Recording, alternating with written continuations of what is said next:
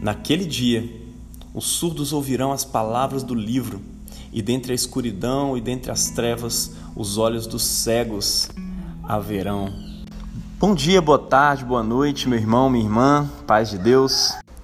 Hoje é sexta-feira da primeira semana do Advento e mais uma vez a palavra de Deus nos traz a expressão naquele dia.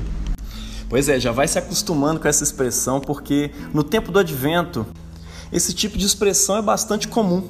Ela expressa a expectativa dos profetas pela chegada de um tempo que Deus havia, pelo Espírito Santo, revelado aos seus corações. Então, quando você lê as profecias de Isaías, Jeremias, Ezequiel, Daniel, eles estão sempre falando sobre um tempo futuro onde Deus iria fazer algumas coisas, no sentido de corrigir, de restaurar esse mundo. Coisas que, quando ditas no seu tempo, fazia com que os profetas parecessem verdadeiros loucos. Veja, por exemplo, o que Isaías está dizendo aqui nessa profecia, no capítulo 29, né? Naquele dia os surdos vão ouvir as palavras do livro. Como assim, Isaías? Os surdos vão ouvir? É, e não é somente isso não, mas da escuridão e das trevas os olhos dos cegos também as verão. Se alguém perguntasse para eles o que isso significava, talvez eles não soubessem nem mesmo dizer, mas eles tinham a certeza de que Deus havia inspirado eles para falar aquelas palavras. A Bíblia diz que os profetas e os personagens lá do Velho Testamento, eles ansiavam por ver o dia da chegada do Filho do Homem.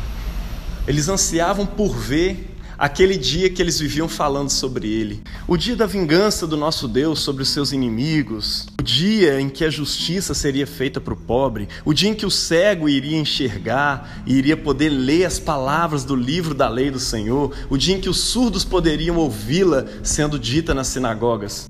Imagine você aí vivendo a experiência do mundo, de uma sociedade, de uma cultura, de uma religião que não foram feitos para você.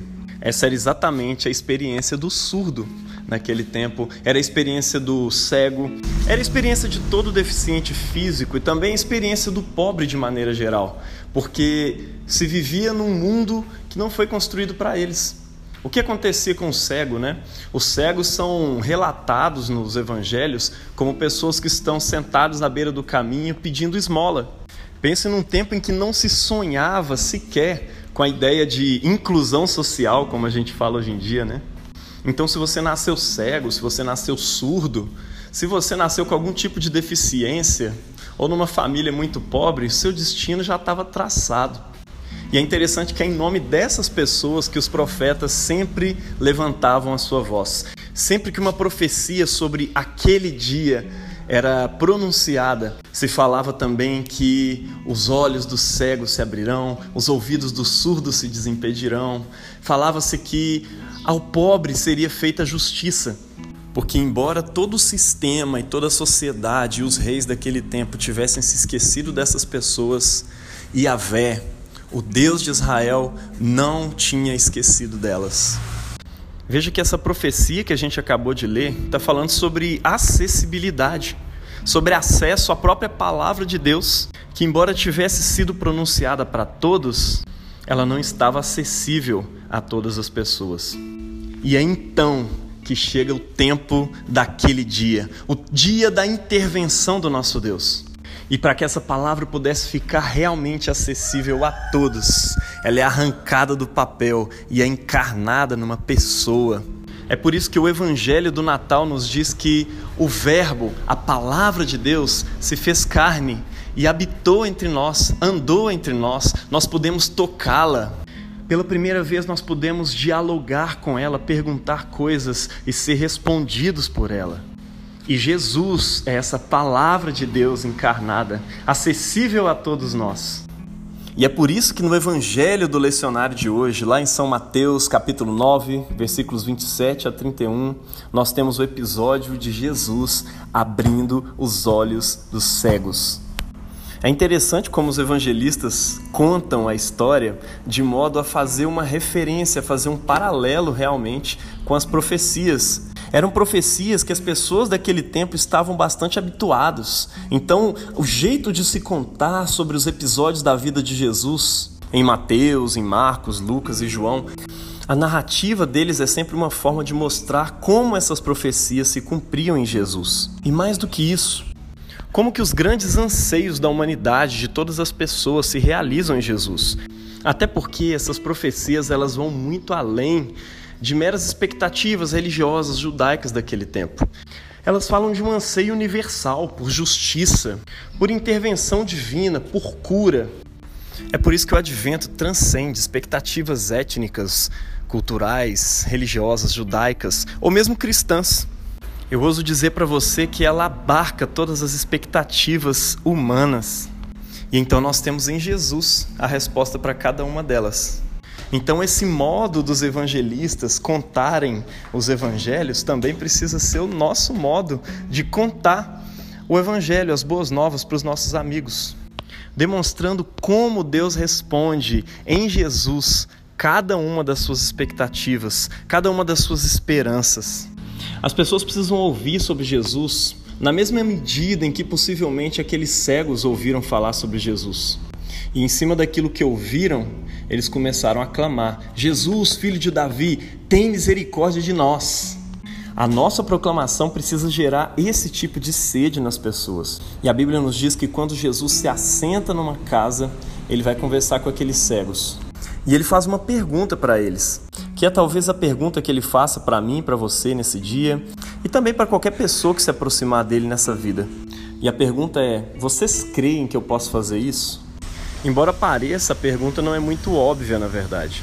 Eles vêm clamando ao longo do caminho, dizendo: Filho de Davi, tem misericórdia de nós.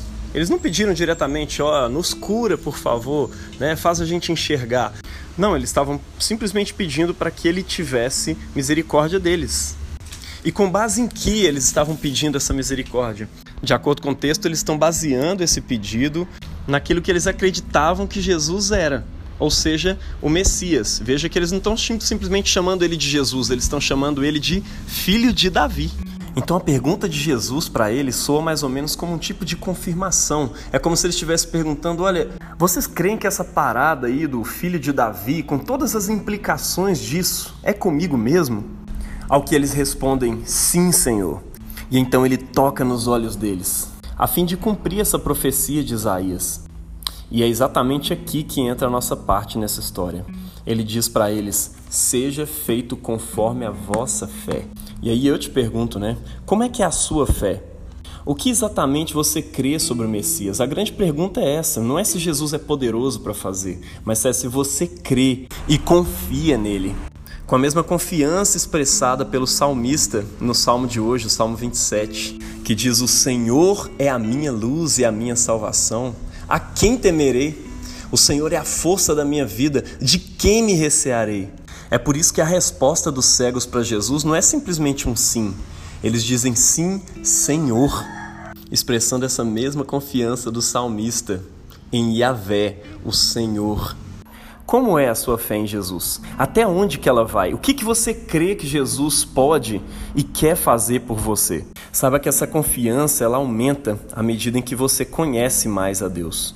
A fé daqueles dois cegos poderia ter sido muito bem simplesmente uma fé que acreditava que Jesus ia parar e dar esmolas para eles. Mas eles ousaram crer para além disso.